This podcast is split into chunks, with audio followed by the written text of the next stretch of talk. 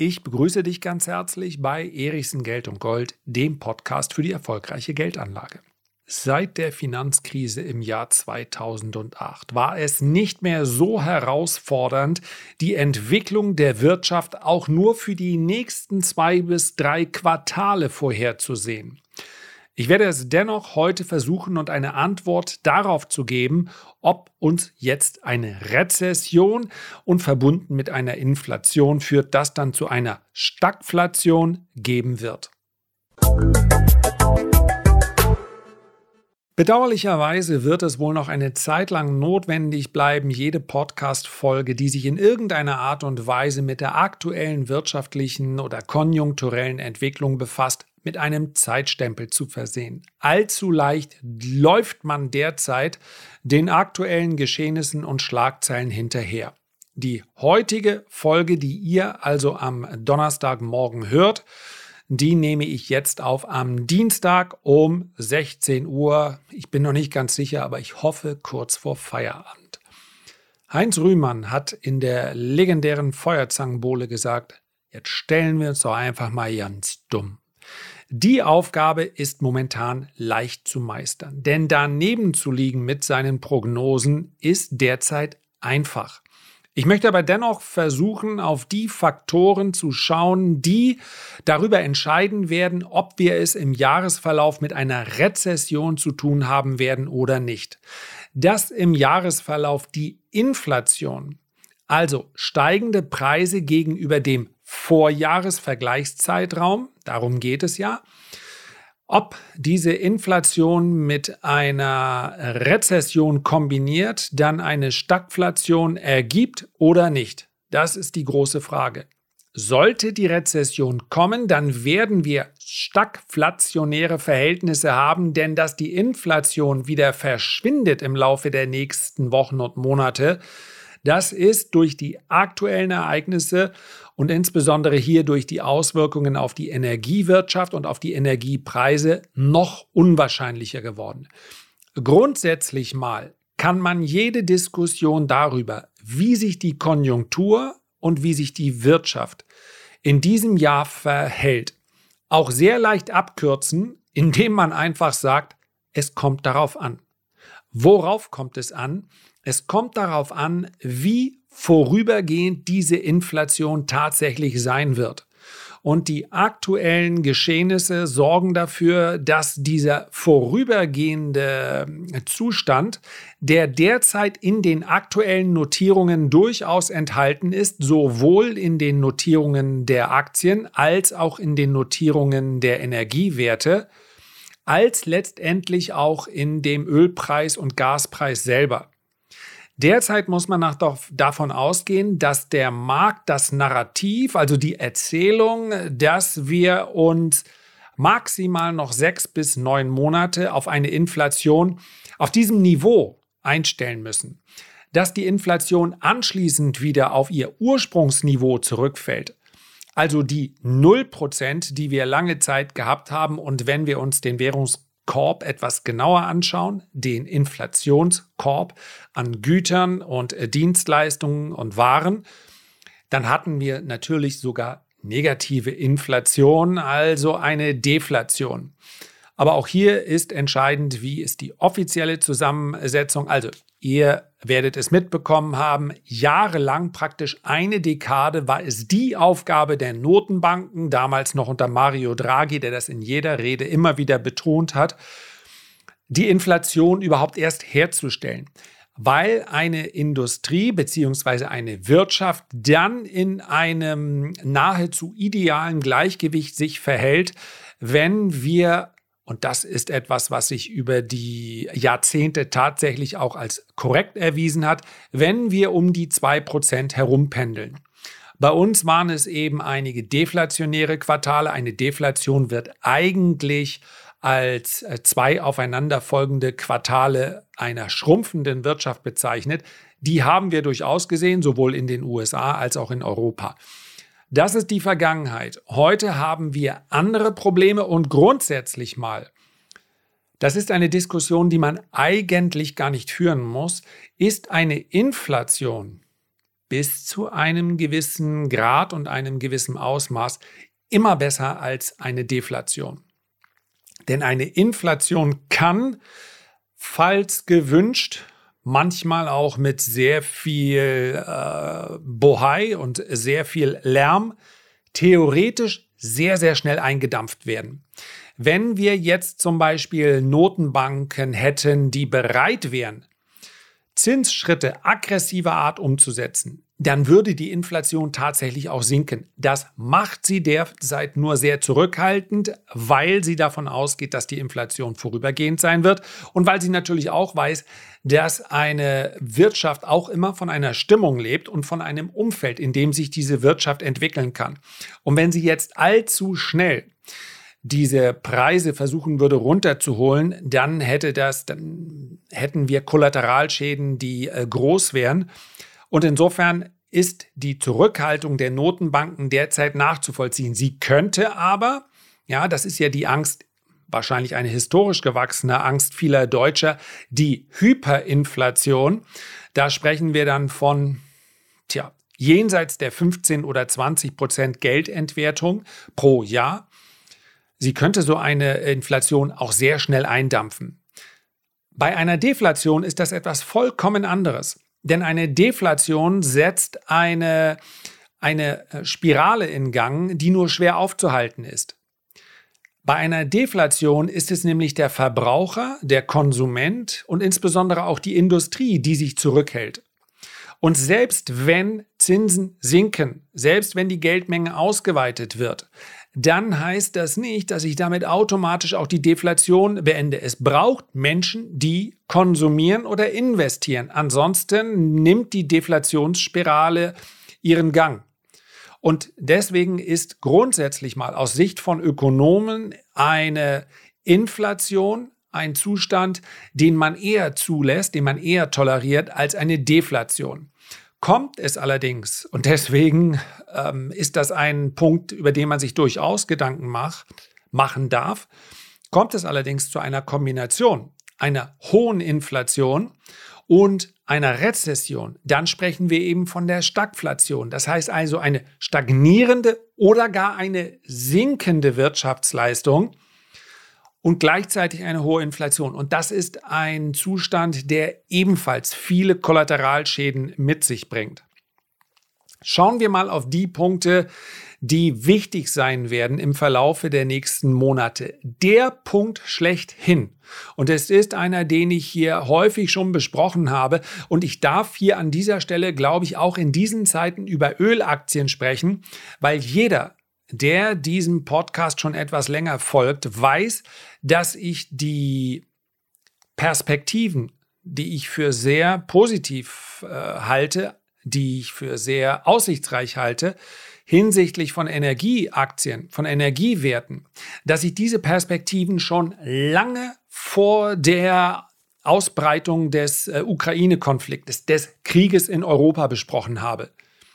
Es ist ja in diesen Zeiten sehr leicht, beziehungsweise es ist äh, äh, nie so leicht gewesen wie jetzt, in irgendein Fettnäpfchen zu treten. Denn ich weiß natürlich, dass es gerade jetzt andere Themen gibt, die viele Menschen beschäftigen, als unbedingt den nächsten äh, renditeträchtigen äh, Trade an der Börse zu finden. Also Positionen, mit denen ich profitieren kann von der aktuellen Lage. Und ich habe es an anderer Stelle schon mal gesagt, deswegen möchte ich es heute nur ganz kurz machen.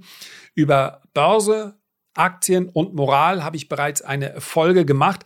Ein jeder muss seine eigene Grenze ziehen. Deswegen werde ich hier beispielsweise auch nicht über Rüstungsaktien sprechen. Ich verurteile niemanden, der einen Anteil eines Rüstungskonzerns kauft, weil er sagt, ich erwarte hier positive Wachstumsperspektiven für diese Unternehmen und dementsprechend sollten die Aktien steigen. Ich verurteile niemanden, aber meine Grenze ist eben unmittelbar davor. Deswegen möchte ich das hier nicht thematisieren. Kann mich aber selbstverständlich Deswegen mache ich das ganz sicherlich nicht aus irgendeiner Art der moralischen Überlegenheit heraus. Könnte mir natürlich genauso vorwerfen lassen, dass mit Ölaktien ich selbstverständlich auch von einem Geschäft produziere, äh, profitiere, was nun wahrlich kein sehr sauberes ist. Aber ich habe es eben schon sehr lange besprochen. Es ist also nichts, was jetzt erst für mich interessant wird, weil es zu diesem äh, Konflikt beziehungsweise mehr als einen Konflikt in der Ukraine kommt. Ölaktien sind spannend, werden meines Erachtens auf Jahre hinaus vermutlich profitieren. Es gibt im Übrigen auch deutliche Statistiken, die zeigen, dass sich Ölwerte der Performance der langfristigen Aktienindizes immer wieder mal angleichen. Und da wir ein ganzes Jahrzehnt hinter uns haben, in denen Ölaktien schwächer, schwächer gelaufen sind als der Gesamtmarkt, kann man durchaus davon ausgehen, dass es nicht nur einige Monate sein werden, sondern vielleicht sogar Jahre, in denen diese Ölaktien besser laufen. Dann irgendwann werden die Unternehmen, die tatsächlich nur Öl und Gas produzieren und verkaufen, irgendwann ich denke aber, wir sprechen hier von einem Zeitraum sieben oder zehn Jahre plus, ihr Geschäftsmodell überdenken müssen, weil wir, und da steckt auch durchaus Hoffnung drin in diesem Satz, weil wir dann vielleicht schlicht und einfach weniger fossile Brennstoffe verbrauchen. Das ist noch aber nicht der Fall. Energie bzw. die mögliche Energiekrise ist ganz sicherlich ein Faktor, den wir im Auge behalten müssen. Die Amerikaner sind sehr zurückhaltend mit ihrer Produktion bzw. mit der Wiederaufnahme der Schieferölindustrie. Sie haben aus dem Desaster der Jahre, Entschuldigung, der Jahre 2014 bis 2016 gelernt. Zu diesem Zeitpunkt werde, wurde sehr viel in diese Schieferölproduktion investiert. Es gibt aber eine Statistik aus dem Kopf heraus, waren es knapp 60 oder 65 Prozent aller Unternehmen, die damals in Schieferöl produziert haben, sind mittlerweile pleite. Warum? Weil diese Phase höherer Ölpreise nicht lang genug dauerte, um mit einem positiven Cashflow dann die Anfangsinvestitionen wieder reinzuspielen. Das heißt also, es war ein Geschäftsmodell, welches auf Jahre hinaus ausgelegt war. Der Ölpreis war aber nicht auf Jahre hinaus hoch genug. Also jenseits der 50 bis 55 Dollar, das ist, was die Schieferölproduktion braucht, um diese Geschäftsmodelle dann jemals profitabel werden zu lassen. Und ich lasse aus Gründen der Vereinfachung jetzt auch den Punkt weg, in dem ich lange darüber sprechen könnte, dass Schieferöl und auch Schiefersandöl wenn wir sowieso schon über Umweltsünden sprechen, das ist eine noch viel größere.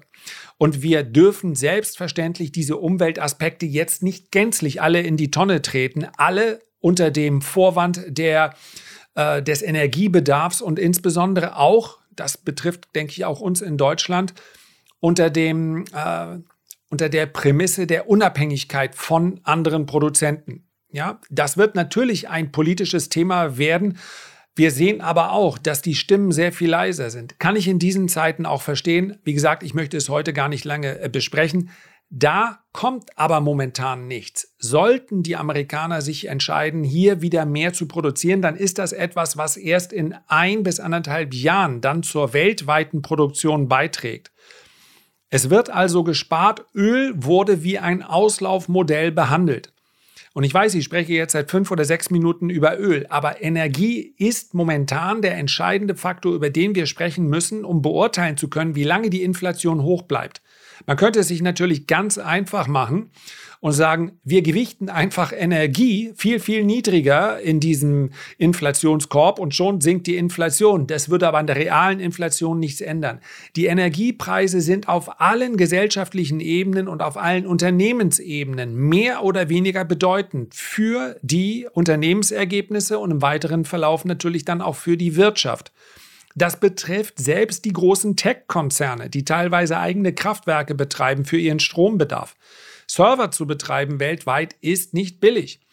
Es gibt natürlich noch sehr viel energieintensivere Geschäfte. Es gibt die Industrie, es gibt die sowohl die rohstofflastige Industrie als auch die äh, Verwertungsindustrie. Das ist allein schon ein Grundbedarf, der sehr, sehr hoch ist. Und wenn sich Energiepreise verdoppeln, dann sorgt das selbstverständlich auch für höhere Verbraucherpreise. Und wir haben eine, eine Ölwirtschaft, in die jahrelang nicht investiert wurde. Das ist ein ganz, ganz wesentlicher Faktor, der in den nächsten Jahren vermutlich uns beschäftigen wird. Man kann nicht von heute auf morgen den Output erhöhen. Und hier ist Sicherlich unter dem äh, grundsätzlich mal korrekten Gedanken, dass man hin möchte zu erneuerbaren, zu regenerativen Energien. Hier ist einfach der Übergang nicht anständig vorbereitet worden. Das ist genau die Problematik und die wird jetzt durch die Ukraine-Krise nur noch einmal verschärft. Ein anderer Punkt, den wir haben, der ja ein recht zuverlässiger Indikator in der Vergangenheit war, ist die Verbraucherstimmung. Die wiederum hängt auch mit der Inflation zusammen. Man könnte vereinfacht formulieren, jeder spürt Inflation. Ob nun beim Tanken oder wenn man baut, wenn man in den Baumarkt geht, wo auch immer. Jeder wird jetzt mehrere Beispiele haben, wo er sagt, Mensch, die Preise sind aber ganz schön gestiegen. Wenn ich aber kein Geld für die Geldanlage habe, keine Rücklagen, wenn ich also gar nicht an der Börse investieren kann, wenn ich nicht in Sachwerte investieren kann, die von der Inflation auch profitieren, zumindest mal diese Preisaufschläge ausgleichen, hier wäre Gold zu nennen, dann spüre ich die Inflation umso mehr. Man könnte es ganz vereinfacht sagen, je weniger ich habe, je weniger ich besitze, desto dramatischer ist für mich die Inflation. Das heißt also, die Verbraucherstimmung sinkt deutlich und es ist im Übrigen eine relativ simple Korrelation, aber eine, die recht zuverlässig funktioniert hat. Wenn die Inflation mehrere Monate anhält, dann sinkt die Verbraucherstimmung und mit sinkender Verbraucherstimmung geht dann wiederum mit einer Verzögerung von einigen Monaten dann auch ein sinkender Aktienmarkt einher. Das haben wir praktisch in allen großen äh, Korrekturen so gesehen. Und das ist ja, und wir haben es selten genug mit äh, der ganz offensichtlichen Logik zu tun, aber das ist ja auch nachvollziehbar. Wenn das Verbrauchervertrauen sinkt, dann konsumieren Verbraucher weniger, beziehungsweise sie sparen ihren Konsum erst einmal auf. Spare in der Not, so hast du, und das kennt jeder. Und so verhält sich der Konsument. Und am Ende jeder Kette steht der Konsument. Von daher ist das ein Punkt, der für eine Rezession sprechen sollte. Wenn wir uns vergangene Entwicklungen dieser Art anschauen, dann Ende des ersten Quartals, da sind wir schon beinahe, und im zweiten Quartal 2022. Das sollten wirklich schlechte Wachstumsquartale sein. Wenn wir uns die Notenbank ähm, Bank von Atlanta anschauen, dann geht sie derzeit von einem Wachstum von 0,2 Prozent für das zweite Quartal aus. Das ist nicht mehr sehr weit entfernt von einem negativen Wert und das sind die Daten von vorletzter Woche. Das heißt also möglicherweise ist jetzt die Erwartungshaltung bei der nächsten Sitzung dann schon eine negative. Naja, und zwei negative Wachstumsquartale ergeben dann eine Rezession. Dann haben wir den Punkt der Russland-Sanktion. Der eine Sanktion wirkt in aller Regel in beide Richtungen. Das heißt also, es gibt kaum Sanktionen, die nur eine Seite betreffen. Selbstverständlich werden die Sanktionen, sie sind keineswegs zahnlos, werden sie die russische Wirtschaft belasten. Man kann sogar davon ausgehen, und viele Analysten haben sich schon äh, dahingehend geäußert, es werden katastrophale Quartale, die hier vor der russischen Wirtschaft liegen. Derzeit haben wir es aber noch mit einem, mit dem Faktor Öl und Gas zu tun, der unangetastet bleibt. Sowohl was die SWIFT-Aktionen, Sanktionen angeht, als auch alle anderen äh, Kanäle, die hier offen bleiben. Die Welt ist angewiesen, momentan, insbesondere in Europa, auf russisches Öl und russisches Gas. Den gesamten Kalten Krieg hindurch ist russisches Öl und russisches Gas geflossen. Ob das so bleibt, das kann ich zum jetzigen Zeitpunkt natürlich nicht sagen. Falls nicht, dann muss man sämtliche Vorhersagen, sämtliche Prognosen für die nächsten äh, Quartale nochmal einstampfen. Dann ist es nahezu sicher, dass auch Europa, ex-Russland, in Russland sowieso, in eine vorübergehende Rezession abrutscht. An diesem Punkt brauche ich keine weiteren Spekulationen aufzustellen, denn das wird ganz maßgeblich auch vom Verhalten Russlands abhängen. Aber so oder so hat diese Ukraine-Krise, hat dieser Krieg ja, einen auch einen starken, einen starken Einfluss auf, die, auf den Rest der europäischen Wirtschaft, was die Energiepreise angeht. Übergeordnet und deswegen ist die Börse vermutlich auch dem einen oder anderen zumindest tageweise beinahe surreal realistisch vorgekommen. Übergeordnet muss man natürlich sagen, dass der Einfluss auf das globale Wachstum und die globale Konjunktur derzeit überschaubar ist. Es geht praktisch ausschließlich um Energiepreise, wenn wir über diesen Konflikt sprechen, aus Sicht eines Anlegers. Ja, bitte nicht als Zynismus verstehen. Mir ist schon klar, dass es in diesen Zeiten viel, viel wichtigere Dinge gibt. Aber ich glaube, das habe ich auch schon aus, zum Ausdruck gebracht. Ironischerweise, vielleicht sollte man auch sagen zynischerweise, hat sich die Ausgangssituation, um die Frage zu beurteilen, rutschen wir in eine Rezession, rutschen wir in eine Stagflation, nicht wesentlich geändert durch die Ereignisse der letzten Tage.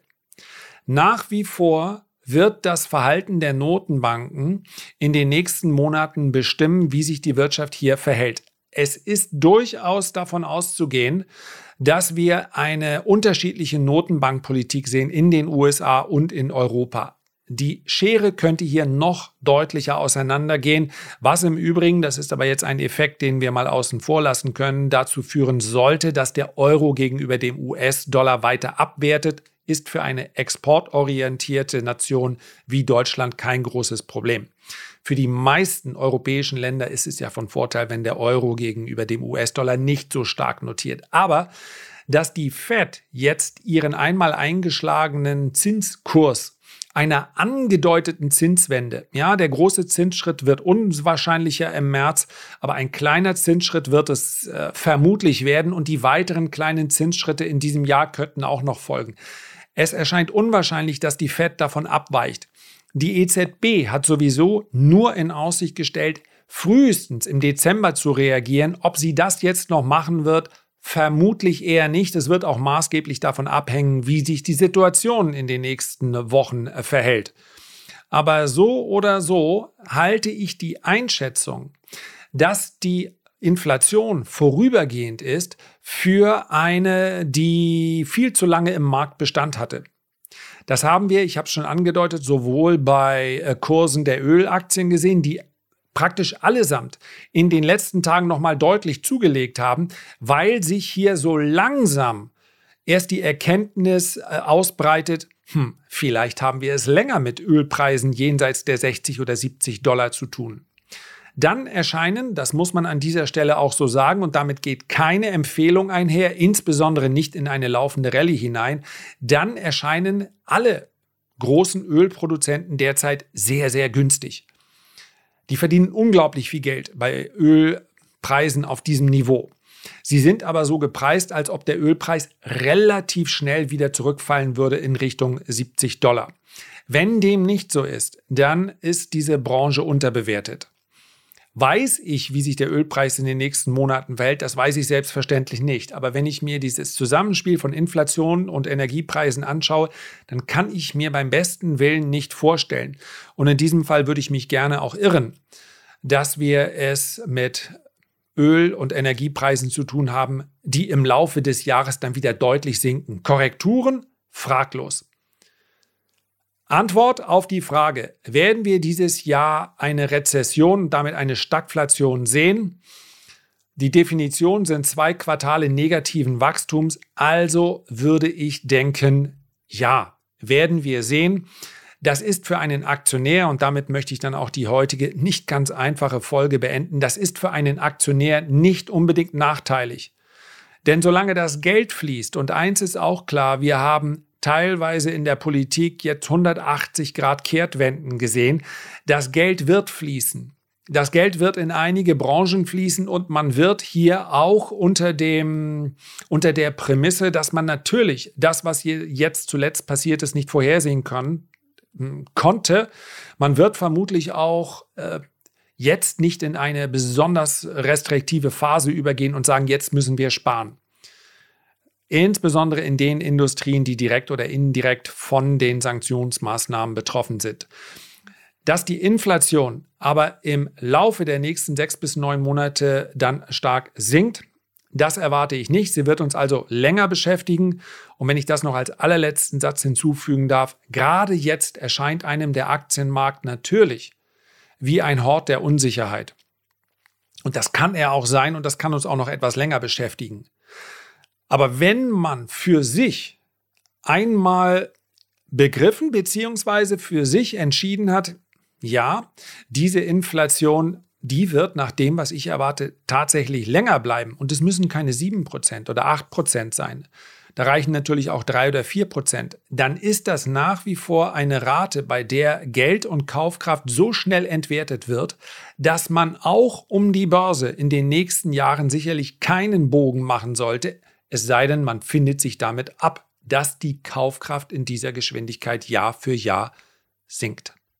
Herzlichen Dank für deine Aufmerksamkeit. Wenn dir dieser Podcast gefallen hat, dann tu mir einfach ganz persönlich den Gefallen und abonniere ihn doch einfach.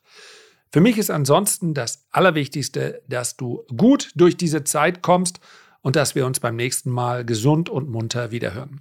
Bis dahin alles Gute, dein Lars.